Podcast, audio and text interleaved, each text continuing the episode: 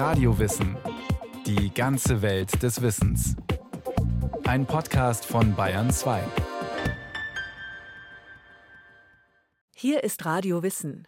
Zwei Jahre in eisiger Ödnis. Weil sie das Geld für ihren kranken Sohn benötigt, lässt sich eine indigene Näherin aus Alaska ein auf eine halsbrecherische Arktis-Expedition mit vier jungen Männern. Schließlich bleibt Ada Blackjack, so heißt die Frau, alleine im Eis von Wrangell Island zurück. Die Insel Wrangell Island in der Arktis. 140 Kilometer bis zur sibirischen Küste. Ein Ort, umgeben von Nebel und gefrorenem Meer, bedeckt mit Eis. Eine Tierfalle im Schnee, darin ein magerer Fuchs in seinen letzten Atemzügen. Ein paar hundert Meter weiter Zelte, in einem davon liegt die gefrorene Leiche eines weißen Mannes.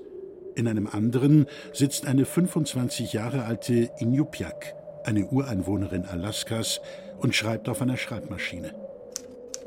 Ich habe heute meine Handschuhe fertig gestrickt und die letzte Plätzchendose aufgemacht. Das Eis reicht bis kurz unter den Horizont. Ich danke dem Herrn Jesus und seinem Vater. Ada Blackjack heißt die schmale Person, die da im August 1923 auf ein Rettungsschiff wartet.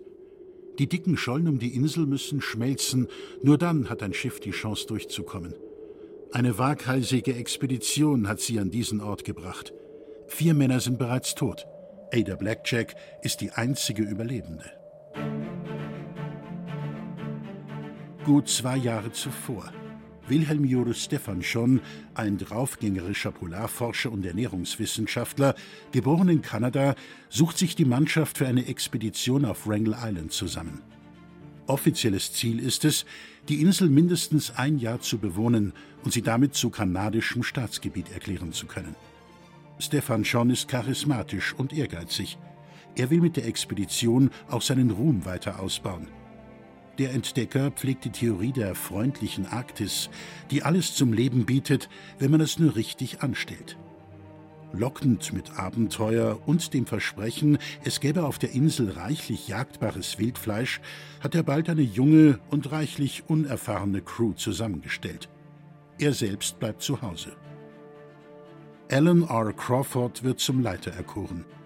Der Kanadier ist 20 Jahre alt, Geologiestudent und hat keinerlei Vorerfahrung mit Expeditionen. Mit ihm kommen drei Amerikaner.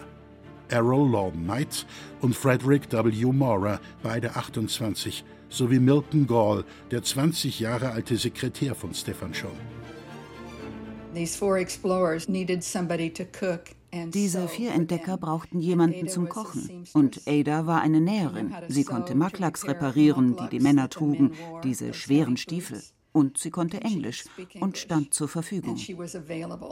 Diane Glancy, Literatin und Sachbuchautorin, hat sich für ein Buchprojekt lange mit der fast vergessenen Geschichte der Ada Blackjack auseinandergesetzt. Geboren wird sie 1898 an der Westküste Alaskas in einer abgelegenen Siedlung nahe der Goldgräberstadt Nome. Sie ist Tochter einer indigenen Familie von Inupiat, Ureinwohnern Alaskas. Ihr Vater stirbt früh. Aus Geldnot wächst Ada in einer von Methodisten betriebenen Missionsschule auf. Dort lernt sie Englisch, lernt Schreiben und Nähen, alles Dinge, die sie als 23-Jährige für die Expedition interessant machen. Ada Blackjack hat freilich eigene Gründe, die Expedition zuzusagen. Armut spielte eine große Rolle und vielleicht auch ein wenig die Sehnsucht zu entkommen, denn sie lebte in bitterer Not in Nome, Alaska. Vermutlich übernachtete sie manchmal auf der Straße. Sie hatte einen Ehemann, der sie verließ. Sie hatte zwei Söhne, die starben. Ein weiterer lebte, doch sie musste ihn in eine Missionsschule geben. Geld war für sie wichtig. Für Ada Blackjack eröffnet das Expeditionshonorar von 50 Dollar pro Monat die Chance, ihren Sohn Bennett nach ihrer Heimkehr zu sich zurückzuholen. Aus Geldnot ist er in einem Heim untergebracht. Außerdem hofft sie, mit dem Honorar seine schwere Tuberkulose behandeln lassen zu können. Und so besteigt sie am 9. September 1921 die Silver Wave, das Schiff, das die fünf Leute der Expedition nach Wrangell Island bringt. Weitere Inupiat, die ihr als Teilnehmer angekündigt waren, springen im letzten Moment ab. Vermutlich ist den Native Americans, erfahren, was das Überleben im Eis betrifft, die schlechte Vorbereitung der Expedition nicht entgangen. Ada Blackjack, selbst nicht bei ihrem eigenen Volk aufgewachsen, ist also mit den vier jungen Männern alleine. Die Crew hat Verpflegung für ein halbes Jahr dabei. Dazu kommen soll das Fleisch selbst erlegter Tiere.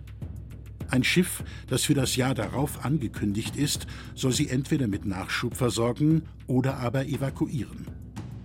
Kaum am Zielort angelangt, hisst der Expeditionsleiter Alan Crawford den Union Jack und beansprucht die Insel für Kanada. Die Katze der Expedition, Victoria, und die vier Männer beginnen, die Insel in Besitz zu nehmen und ihr Lager aufzuschlagen. Ada hingegen erfasst bei Ankunft ein klammes Gefühl, das sie rückblickend in ihrem Tagebuch beschreibt. Als wir auf Wrangell Island ankamen, sah das Festland für mich sehr groß aus. Aber Sie sagten, es sei nur eine kleine Insel. Ich dachte zuerst, ich würde wieder umdrehen. Ich beschloss, dass das den Jungs gegenüber nicht fair wäre. Daher hatte ich das Gefühl, dass ich bleiben musste. Die Silver Wave fliegt also ohne Ada Blackjack ab und verschwindet am Horizont. In den bald etablierten Inselalltag und ihre Rolle darin findet die junge Frau nur schwer, aus verschiedenen Gründen. There's something called Arctic hysteria that some explorers face when you are out there in the great nothingness. Es gibt ein Phänomen unter Entdeckern, das sich arktische Hysterie nennt. Wenn du da draußen im großen Nichts bist, kann dir dein ganzes Sein in sich zusammenfallen und du weißt nicht mehr, wo du bist und du wirst unvernünftig. Ada schmollte und manchmal verweigerte sie die Arbeit. Sie nähte nicht, kochte nicht und Lorne Knight drohte ihr einmal, dass wenn sie nicht arbeitete, sie auch nichts zu essen bekäme. Zudem leben indigene Frauen eng mit anderen Frauen zusammen. Aber es gab keine andere Frau. Ich denke, dass sie versuchte, die Männer wie ihre Gemeinschaft von Frauen zu behandeln. Irgendwann kriegte sie die Kurve und machte ihre Arbeit. Aber sie war anfangs sehr launisch und ich glaube, die Männer hatten erwartet, dass sie sich wie einer von ihnen verhielt. Natürlich tat sie das nicht, als Indigene und als Frau. Sie war jung und die Situation war für sie völlig neu. Und die Männer hatten Kameradschaft und sie war außen vor. Die Männer verbringen ihre Tage mit Jagen, Holzsammeln, Reparaturen. Außerdem haben sie eine Fotokamera dabei und schreiben Tagebuch. Milton Gall hat sich hierfür sogar eine Schreibmaschine mitgebracht. Ada hat mit all dem zunächst nichts zu tun. Sie kocht und näht. Anfangs erlegen die Männer und ihre Jagdhunde ausreichend Fleisch für alle. Die Friendly Arctic scheint auf Wrangell Island ihr Gesicht zu zeigen. Die ersten zwölf Monate vergehen ohne größere Ereignisse. So wirkt es jedenfalls im erhaltenen Teil der Expeditionstagebücher. Dann erwarten die fünf das Schiff mit Nachschub. Doch das Jahr 1922 bringt Wrangell Island einen kalten Sommer.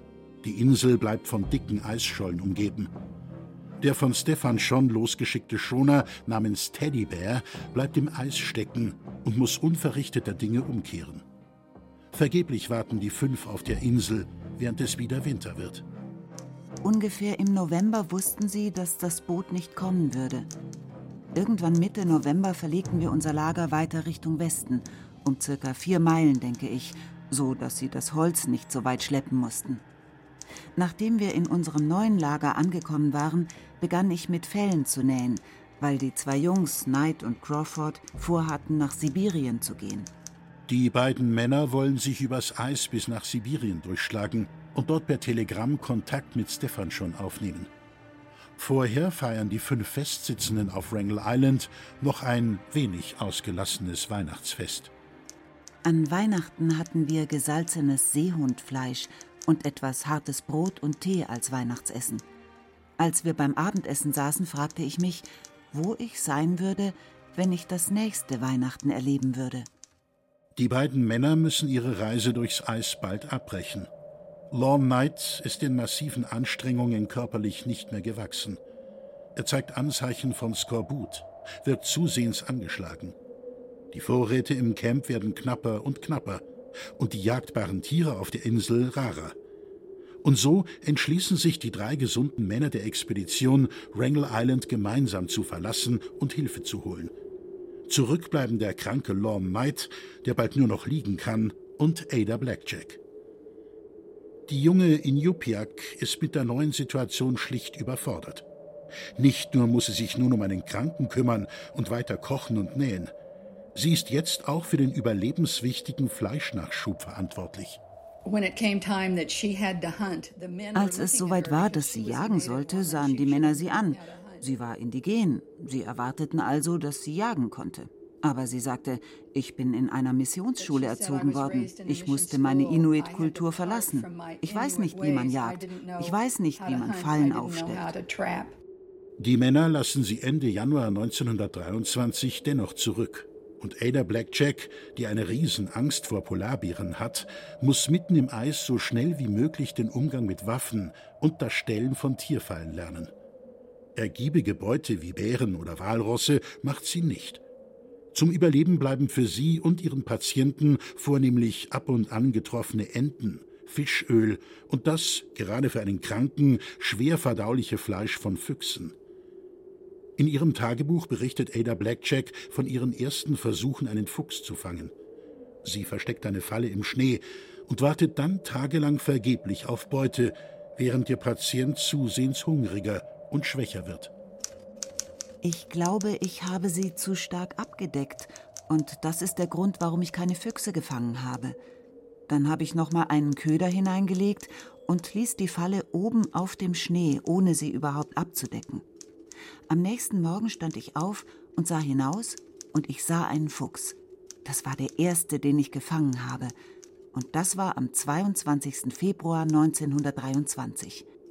Später im Frühjahr, ungefähr im April, wurden die Füchse knapp und ich konnte keine mehr fangen. Als ich keine mehr fangen konnte, ging es Neid schlechter. Jede kleinste Bewegung schwächte ihn.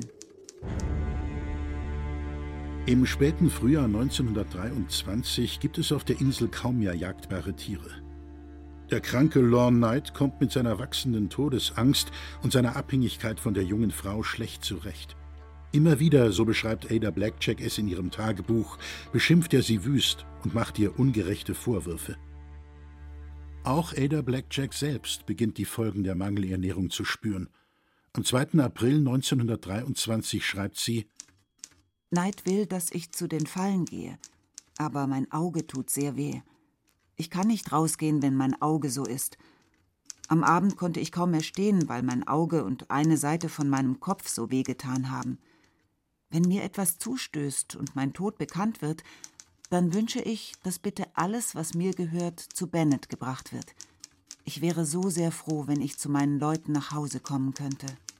Dass wir ihre damaligen Gedanken in dieser verzweifelten Lage heute erfahren und Ada Blackjacks einzigartige Geschichte dadurch ein Stück weit nacherleben können, ist ihrem Tagebuch zu verdanken. Mit dem Schreiben beginnt sie erst, nachdem die drei Männer das Camp verlassen haben. Und die Schreibmaschine von Milton Gall, die sie schon länger fasziniert zu haben scheint, unbenutzt herumsteht. Was bringt sie dazu, ein Tagebuch zu führen? Nachdem die drei Männer fort waren, denke ich, wollte sie ihre eigene Gegenwart spüren. Und sie hatte da eine Schreibmaschine vor sich stehen. Sie hatte darauf schon einmal versucht, einen Buchstaben zu tippen, und er hatte sie nicht gelassen. Also ging sie jetzt, als er auf dem Weg nach Sibirien war, hin und begann zu tippen, um zu sehen, wie diese verschiedenen Buchstaben zu den Worten wurden, die sie schreiben wollte. Das ist sehr schwierig, wenn du zuvor noch nie auf einer Schreibmaschine geschrieben hast und dann noch in einer Sprache, die nicht wirklich deine ist, Englisch. Ada Blackjacks Tagebücher sind teils schwer zu lesen, wegen vieler Tipp- und Schreibfehler. Englisch war schließlich nicht ihre Muttersprache, sondern Inupiaq. Großteils beschreibt sie in knappen, fast teilnahmslos wirkenden Sätzen die erledigten Tätigkeiten und Vorfälle des Tages. Was sie gegessen, genäht, gejagt hat, wie es dem kranken Lorne Knight ergeht. Ihre fatalistische Sachlichkeit ist für sie wohl auch eine Überlebensstrategie. Das Tagebuch gibt noch weitere Hinweise, wie sie die Einsamkeit und das Ausgeliefertsein im Eis überstehen konnte. Je bedrohlicher die Situation für sie, desto häufiger erwähnt sie ihren Sohn Bennett. Ihn will sie retten, für ihn lohnt es sich durchzuhalten. Zudem drückt sie im Tagebuch gerade in besonders aussichtslosen Situationen ihren Glauben an Gott aus. Die rückblickend hochproblematische Christianisierung indigener Kinder in den Missionsschulen Nordamerikas zu Beginn des 20. Jahrhunderts ist auch Ada Blackjack widerfahren. Auf Wrangel Island bietet ihr ihr Glauben an Gott jedoch Rückhalt. So sieht es Diane Glancy, die selbst indigene Cherokee-Wurzeln hat und über Blackjacks Überleben viel nachgedacht hat. I think her faith helped her quite a bit. Ich denke, dass ihr Glauben ihr ziemlich viel geholfen hat. Und sie war indigen. Extreme Lagen überstehen zu können, ist den Ureinwohnern besonders zu eigen, gerade im Norden, wo die Bedingungen so hart sind. Es ist wie ein Überlebensmodus oder ein Wille, große Bedrängnis zu überstehen. Ich denke, vielleicht konnten die Männer, die mehr Komfort in ihrem Leben gewohnt waren, das Leiden am Ende nicht ertragen. Es lag einfach an Adas Stärke. Sie war eine Überlebenskünstlerin.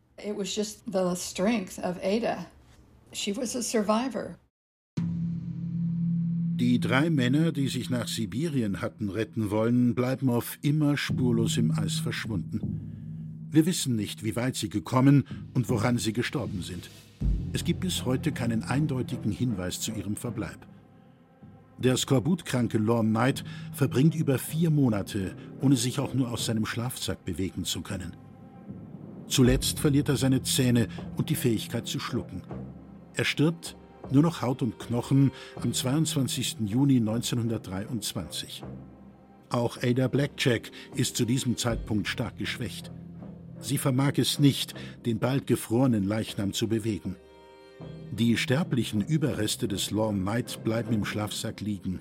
Sie selbst zieht in ein anderes Zelt um. Jetzt ist sie ganz alleine. Drei Tage später erlegt sie mit glücklicher Hand einen Seehund. Es ist das erste frische Fleisch, das sie seit Wochen zu essen bekommt. Es rettet ihr vermutlich das Leben. Langsam bricht der Sommer an. Jetzt steigt auch die Zahl der jagdbaren Tiere auf der Insel. Ada Blackjack kommt wieder zu Kräften. Mit großer Geschicklichkeit findet sie sich im einsamen Alltag zurecht, baut sich etwa eine Plattform, von der aus sie die gefürchteten Polarbären früh erkennen kann. Und auch nach einem Rettungsschiff späht sie von dort aus.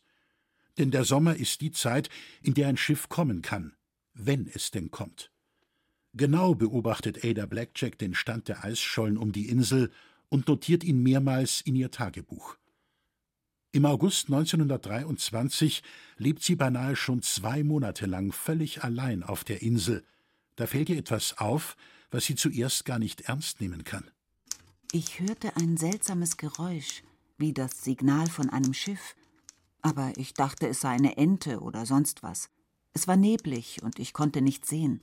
Daher dachte ich nicht mehr daran. Am nächsten Morgen um circa sechs Uhr hörte ich das gleiche Geräusch wieder – und jetzt klang es mehr nach einem Schiffssignal. Also griff ich zu meinem Feldstecher und stieg auf mein Floß. Und tatsächlich, da war ein Schiff.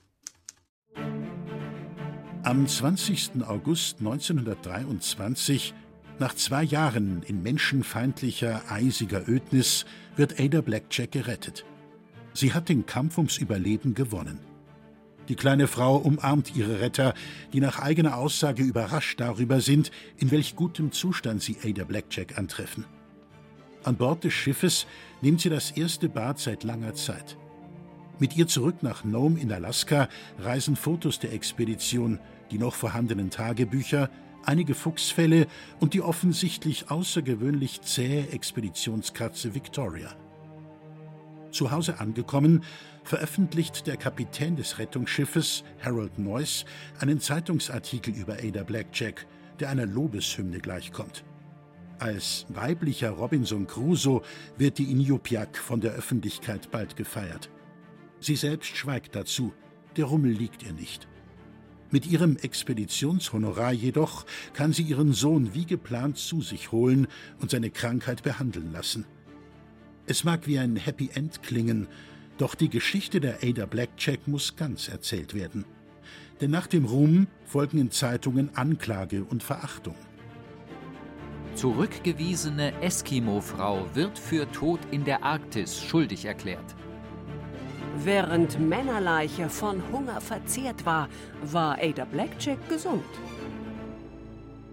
Kapitän Neuss hat bemerkt, dass Adas Geschichte Aufmerksamkeit und Geld bringt und veröffentlicht im Februar 1924 noch einmal einen Artikel über sie, der eine Reihe sensationslüsterner Zeitungsberichte nach sich zieht. Neuss hat sämtliche Tagebücher für sich behalten und wirft ihr nun vor, der Tod des korbutkranken Lorne Knight sei ihre Schuld. Das ließe sich angeblich dessen Tagebüchern entnehmen. Sie habe ihn verhungern lassen, nachdem er sie nicht habe heiraten wollen. Sie selbst hingegen habe ihre Retter ja wohl genährt empfangen. Diese öffentliche Anklage bringt Ada Blackjack schließlich dazu zu sprechen. Neues Behauptungen will sie nicht auf sich sitzen lassen. Sie fährt zur Los Angeles Times und bietet von sich aus ein Interview an. Sie schildert darin ihre Erinnerungen und erklärt auch die übers Jahr variierenden Ernährungszustände der Inselbewohner durch die Zu- und Abnahme des Jagdwildes. Als Harold Noyce schließlich dazu gezwungen wird, die Tagebücher herauszugeben, fehlen in Knights Tagebuch Seiten, manche Stellen sind geschwärzt. Noyce hat offenbar versucht, alles zu tilgen, was seine Anschuldigungen als Diffamierung offensichtlich macht. Die Eltern des Verstorbenen hatten ohnehin nie an Ada Blackjacks Schuld geglaubt. Nach diesem Vorfall verfällt Ada Blackjack wieder in Schweigen. Sie führt ein Leben in bitterer Armut, reiht Gelegenheitsjob an Gelegenheitsjob. Im hohen Alter wird sie von einer Zeitung noch einmal zu ihren Erinnerungen befragt. Kein Tag vergehe, antwortet sie, ohne dass sie von ihren schlimmen Erlebnissen auf Wrangel Island verfolgt würde. Sie wurde 85 Jahre alt und die letzten Jahrzehnte ihres Lebens waren sehr düster. Sie wusch Teller in Nome, Alaska. Sie tat was auch immer, um zu überleben. Sie hatte kein glückliches Leben. Aber Glück ist keine Kategorie, wenn du als Indigene in Alaska lebst. Du machst einfach weiter. Andere schlagen aus Ada Blackjacks Erlebnissen hingegen Profit. Ihre Geschichte wird mehrfach erzählt und verkauft. Manch einer verdient daran, Ada nicht. Sie erhält lediglich 500 Dollar für ihr Tagebuch, das bald in den Archiven verschwindet. Bis heute findet es kaum Beachtung. Karin Becker hat an Ada Blackjack erinnert, die Frau, die es geschafft hat, im arktischen Eis zu überleben, ganz allein auf sich gestellt. Wer noch in der Gegend bleiben will, wir hätten da zum Beispiel eine Radiowissen-Folge über den Narwal, das Einhorn des arktischen Ozeans, in der ARD-Audiothek und überall, wo es Podcasts gibt.